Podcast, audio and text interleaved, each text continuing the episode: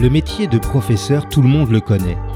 Notre propre parcours d'enfant, puis celui de nos enfants, sont jalonnés de profs, tels des repères dans le temps, mais aussi des repères dans l'accès aux multiples savoirs dont ils sont les garants. Le professeur exerce un métier qu'il a choisi, il l'exerce avec rigueur et compétence. Mais avant de se fondre dans l'entité enseignement, les profs sont des femmes et des hommes, des femmes et des hommes formidables, des bâtisseurs aux multiples facettes. Je suis Christophe Salomé, professeur des écoles depuis une trentaine d'années, et depuis 15 ans, je me promène d'école en école en tant que maître remplaçant. Je découvre régulièrement des personnes qui ont des choses à raconter, des personnes qui font, des personnes qui ne sont pas juste des enseignants, des profs, etc. Dans ce podcast, je leur donne la parole. Qu'est-ce qui leur a donné le désir d'enseigner? Quelles sont leurs valeurs, leurs passions, leurs attentes? Qu'ont-ils envie de partager? Je reçois aujourd'hui Sandrine Saavedra qui habite à la Colle-sur-Loup. Quand elle avait 6 ans, elle voulait devenir maîtresse d'école et elle faisait la classe à ses poupées et à ses nounours dans l'ancien poulailler de la vieille maison où elle habitait à Nice, sa ville natale. Elle est professeure de lettres modernes et a exercé pendant quatre ans dans un collège international de Sophia Antipolis. Elle est actuellement TZR, c'est-à-dire remplaçante, et elle espère obtenir un poste au Centre international de Valbonne. Sandrine aime profondément son métier, qu'elle considère comme une vocation. Elle a été prof des écoles près d'une vingtaine d'années mais sans pouvoir s'investir dans des projets pédagogiques comme elle l'aurait souhaité, entre autres parce qu'à cette époque, elle élevait ses trois enfants toute seule. En devenant prof dans le secondaire, elle s'épanouit dans de belles aventures en partenariat avec le CNRS. Sandrine Saavedra, bonjour. Bonjour. Qu'est-ce que vous avez pris ce matin au petit déjeuner? Euh, j'ai pris un, un, bol de fromage blanc avec euh, quelques amandes et euh, un, quelques morceaux de pêche. J'ai essayé de faire attention. le maillot de bain me réclame une attention particulière. Quel est votre regard sur votre enfance? Eh bien, c'est j'ai eu une enfance vraiment très heureuse parce que euh, euh, j'ai la chance d'avoir euh, des parents assez aventuriers qui nous ont permis ma sœur et moi, ma sœur est bien plus jeune, elle a 10 ans de moins que moi, euh, de, de, vivre des aventures comme euh, faire du camping sauvage euh, euh, tous les étés en Corse sur une plage absolument fantastique. Et nous nous retrouvions plusieurs familles que nous appelions comme les Niçois aiment le faire. voilà, il y avait le camp des des des Parisiens, le camp des profs, le camp, enfin voilà, et on se retrouve comme ça euh, sur cette plage fabuleuse de, Corse. Ah, c'est un beau souvenir d'enfance. Absolument, oui. Et euh, si on en vient un petit peu à, votre souvenir d'élève, quel serait le meilleur souvenir en tant qu'élève? Eh bien, en réalité, euh, je n'ai pas vraiment de très bons souvenirs d'élèves parce que j'avais des maîtresses qui étaient excessivement sévères, qui me qui m'appelaient par mon nom de famille, euh, qui alors j'étais une petite fille bavarde et je prenais régulièrement euh, euh parfois des gifles, parfois euh, euh mes oreilles étaient tirées euh, et je rentrais à la maison, euh, voilà, un petit peu triste d'avoir des maîtresses qui n'étaient pas très gentilles, si bien que peut-être que c'est de là qu'est venue ma vocation et je me suis dit, moi, je deviendrai maîtresse d'école, mais je serai une gentille maîtresse d'école. Quel genre d'adolescente euh, étiez-vous? Alors, lorsque je, en tant que hum, adolescente, en tant qu'élève ou euh, adolescente euh Oui, en, tant qu'élève, mais aussi en tant qu'adolescente dans votre vie hors école, j'allais dire. Alors en tant qu'élève, euh, j'ai eu un déclic euh, en quatrième. Euh, jusque-là, j'étais une, petite élève. c'était un peu laborieux pour moi l'école, mais il se trouve que mes parents travaillaient beaucoup et n'avaient pas beaucoup de temps à m'accorder, si bien que toutes mes autres copines avaient toujours de, meilleurs résultats que moi. Et l'école, c'était douloureux pour moi. Et puis, arrivé en quatrième, je pense que euh, j'ai acquis une certaine autonomie et je suis devenue une bonne élève, voire euh, très bonne élève et et ça, a eu une incidence sur ma façon d'enseigner, mais peut-être que ça viendra plus tard, ce genre de questions. Et puis après, ben, j'étais une adolescente euh, euh, qui devait s'occuper de sa petite sœur, qui avait 10 ans de moins, si bien que ça a été difficile l'adolescence. J'ai pas pu euh, avoir l'adolescence euh, euh, pleine de liberté, de, de facilité que peuvent avoir, que doivent avoir les adolescents. J'avais déjà des, des, responsabilités. Vous avez bien deviné parce que ma prochaine question, c'est justement en quoi cette période d'adolescence a influencé le prof que vous êtes, mais aussi le parent peut-être que vous êtes. Alors, c'est plutôt les difficultés que j'ai eues avec mes enseignants lorsque j'étais plus jeune, surtout euh, euh, euh dans l'élémentaire, qui qui a eu une incidence sur ma façon d'enseigner maintenant. C'est-à-dire que je fais toujours en sorte, par exemple, de d'évaluer les enfants. Vous voyez, je dis les enfants d'évaluer mes élèves en fonction de ce que nous venons de faire en classe et pas forcément par rapport à ce qui a été revu à la maison avec les parents, avec peut-être des professeurs particuliers qui vont aider les, enfants. J'aime j'aime bien essayer de d'évaluer avec une sorte de d'équité. Et voilà, vous êtes tous à égalité. Je viens de faire la leçon, vous avez tous entendu la même chose. Et maintenant, on évalue. Maintenant, l'évaluation n'est jamais punitive. Si on n'a pas compris, eh bien, je reprends avec eux et euh, euh, la note doit refléter les efforts qui ont été faits et non être une sanction par rapport à ce qui a été compris au moment où l'évaluation est faite. Voilà. Maintenant, euh, lorsque j'étais adolescente, eh bien, on, a tous eu des professeurs qui nous ont marqués, qui nous ont plu, qui nous ont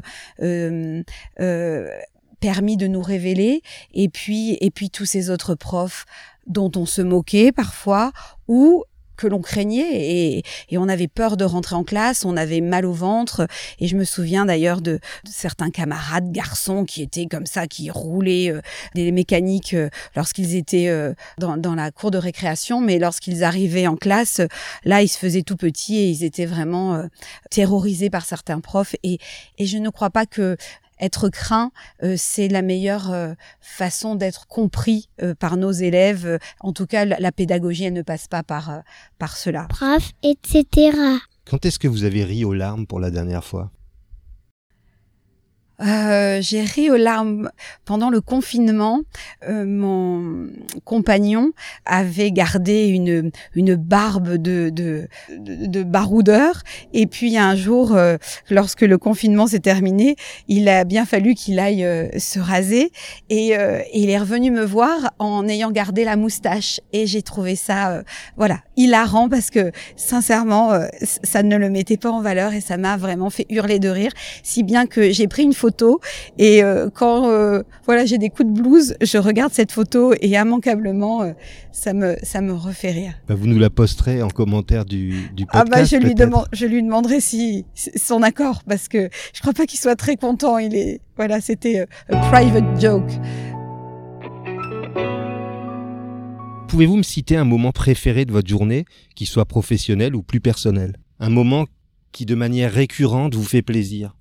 Je crois que c'est le petit déjeuner. Lorsque je suis toute seule dans la cuisine, que je prépare, voilà, euh, ce que je vais manger, euh, je mets, voilà, la télévision avec souvent les informations. J'ai souvenir d'une émission que j'adorais, euh, qui était présentée par Maïtena Biraben sur Canal+, et, et j'ai souvenir de, de, de, me lever avec plaisir, comme si j'allais retrouver des, des, copines qui euh, il y avait Caroline Roux qui avait une chronique, il y avait aussi euh, euh, la compagne de Cadmerade Vignali. oui, enfin voilà. Et, j'adorais cette émission et c'était un, je, me levais avec plaisir. Bon, maintenant je regarde plutôt BFM avec plaisir. Voilà, et, c'est un moment de tranquillité où c'est calme dans la maison, personne n'est réveillé. Quel a été votre plus gros mensonge?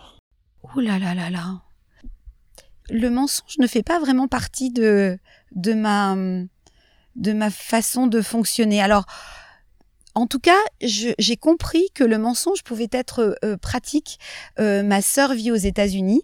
Elle est, euh, elle est devenue citoyenne américaine d'ailleurs, et donc je vais régulièrement lui rendre visite. Et c'est un pays où les gens sont absolument adorables.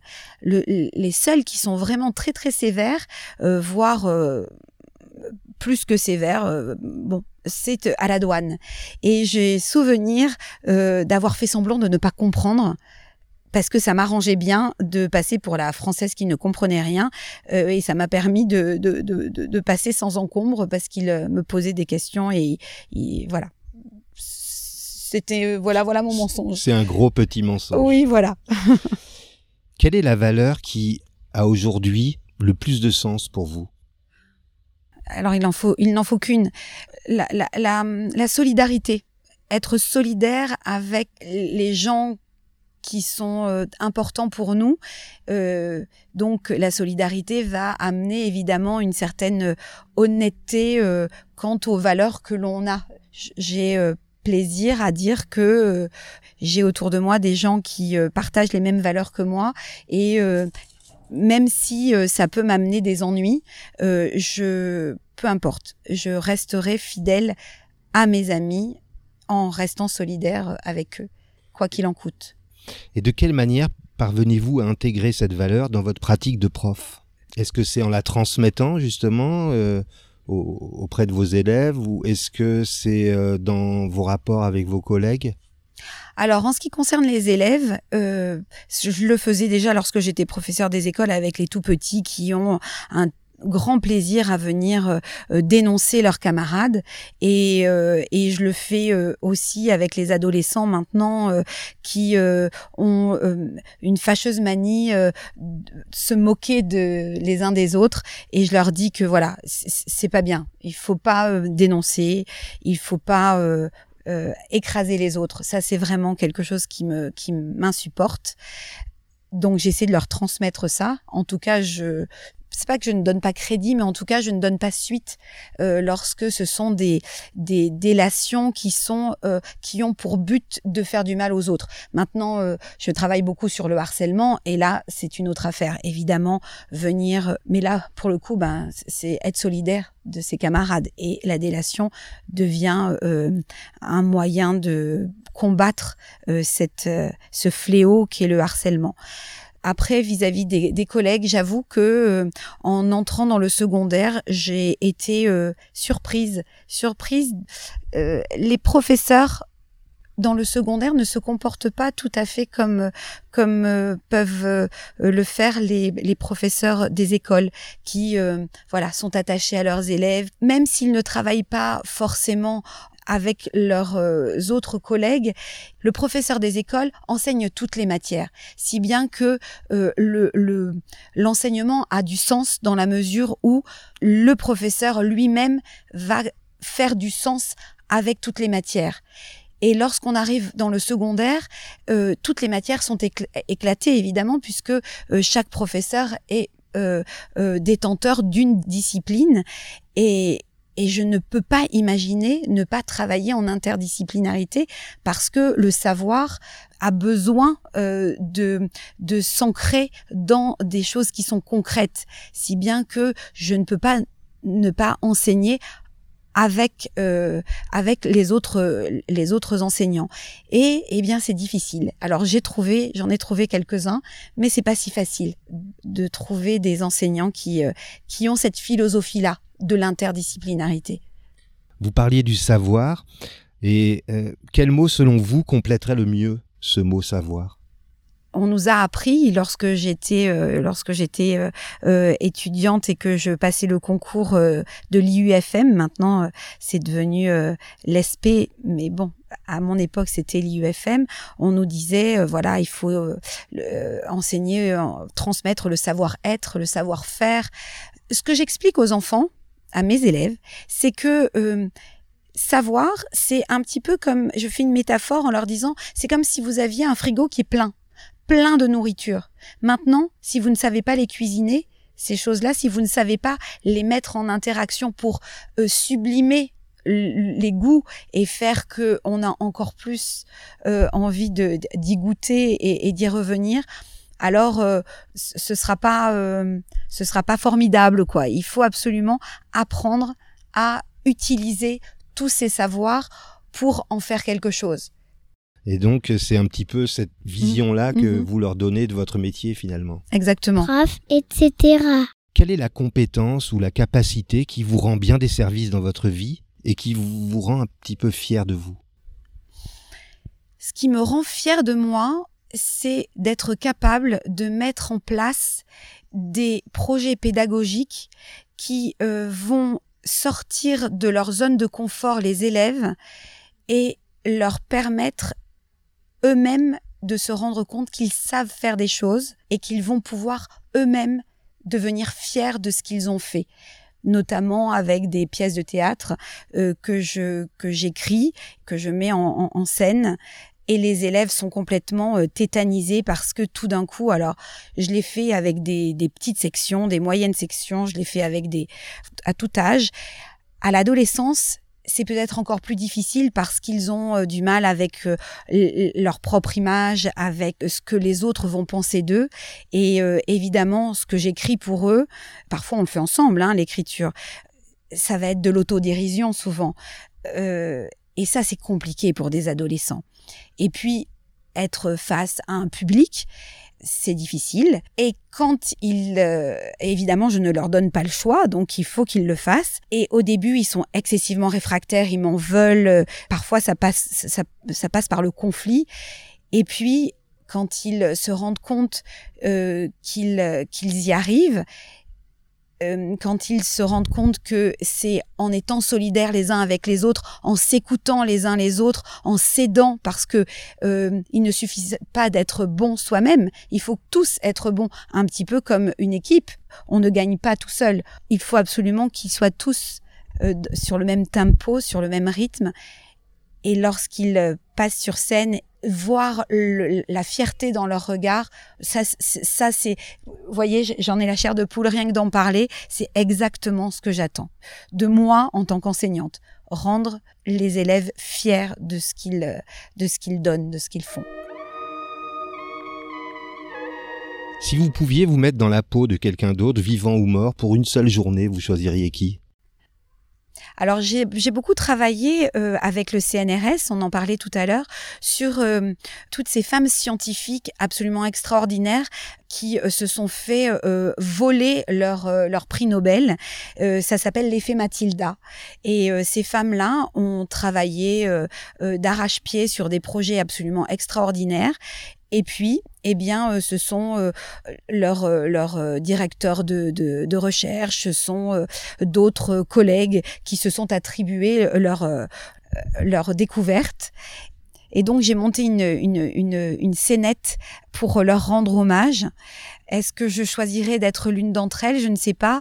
Marie Curie, elle a eu la chance d'avoir un mari qui, lui, s'est battu pour qu'elle soit reconnue en tant que femme scientifique peut-être, peut-être que j'aimerais, j'aimerais être Mileva Einstein parce que euh, contrairement à ce qu'on peut euh, imaginer, eh bien, euh, ce n'est pas seulement ce grand homme qui effectivement était un génie, mais c'est parce qu'il a travaillé d'arrache-pied avec sa femme, qui a fait ses études en même temps que lui, qui avait même de, de meilleurs résultats que lui, et qui, en tombant enceinte, n'a pas pu continuer ses recherches toute seule. Enfin, comment dire euh, avec son nom propre, en son nom propre. Elle a continué de travailler avec son mari tout en restant dans l'ombre.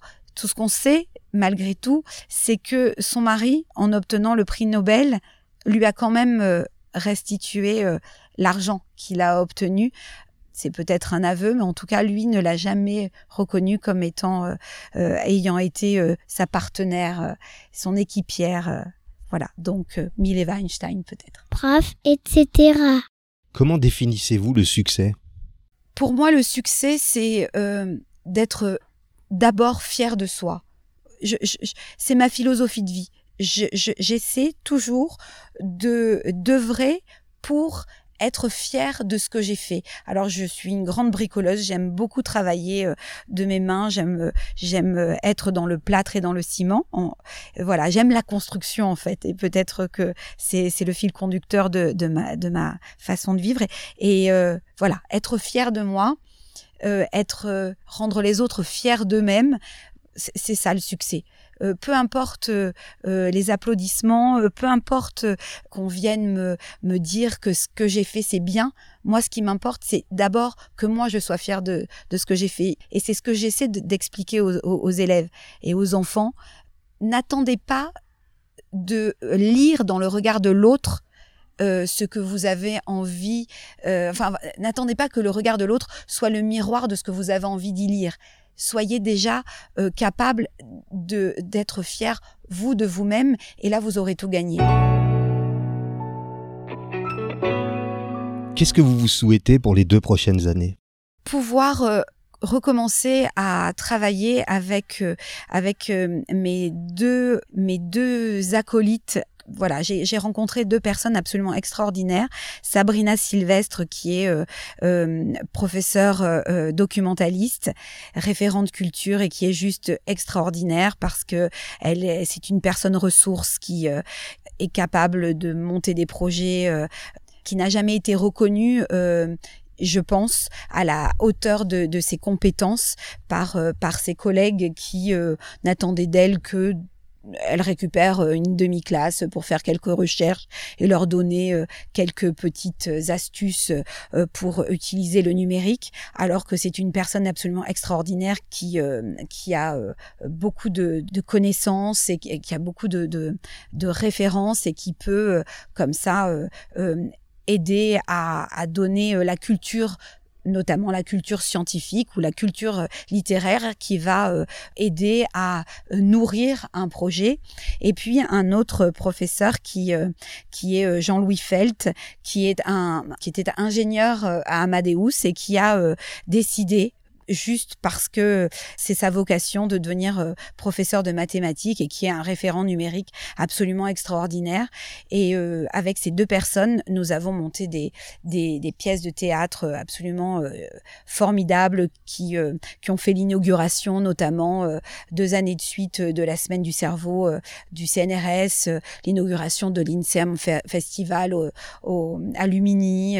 nous avons aussi travaillé avec, avec le journal Le Point et, c'était juste extraordinaire pour ces enfants de, de sortir de, de, l'enceinte du collège, de l'enceinte de, de, la classe pour se rendre compte que le savoir qu'on leur donne, c'est vraiment fait pour, euh, pour, euh, pour aller vers l'extérieur, pour s'ouvrir à, à, de nouvelles personnes. Et, et, merci aussi à tous les, à tous les chercheurs euh, du, du, CNRS qui nous ont accueillis, qui nous ont parlé, qui nous ont, qui ont communiquer avec les élèves comme si c'était des adultes en, leur montrant qu'ils ont une, une, vraie, une vraie valeur et ce ne sont pas juste des adolescents.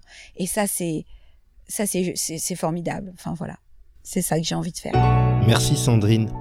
Vous étiez ma première invitée, donc je vous remercie tout particulièrement parce que c'est pas facile de commencer un projet comme ça euh, sans trop connaître ce qu'il y a derrière. Alors mille merci et j'espère que ça donnera envie à d'autres de venir me rejoindre de temps en temps pour euh, nous parler de leur, de leur vie, de leur métier et de tout ce qui les intéresse ou qui les passionne. Merci Sandrine. Je suis donc euh, la marraine de l'émission. Ouais, on peut dire ça. Très bien. merci à vous.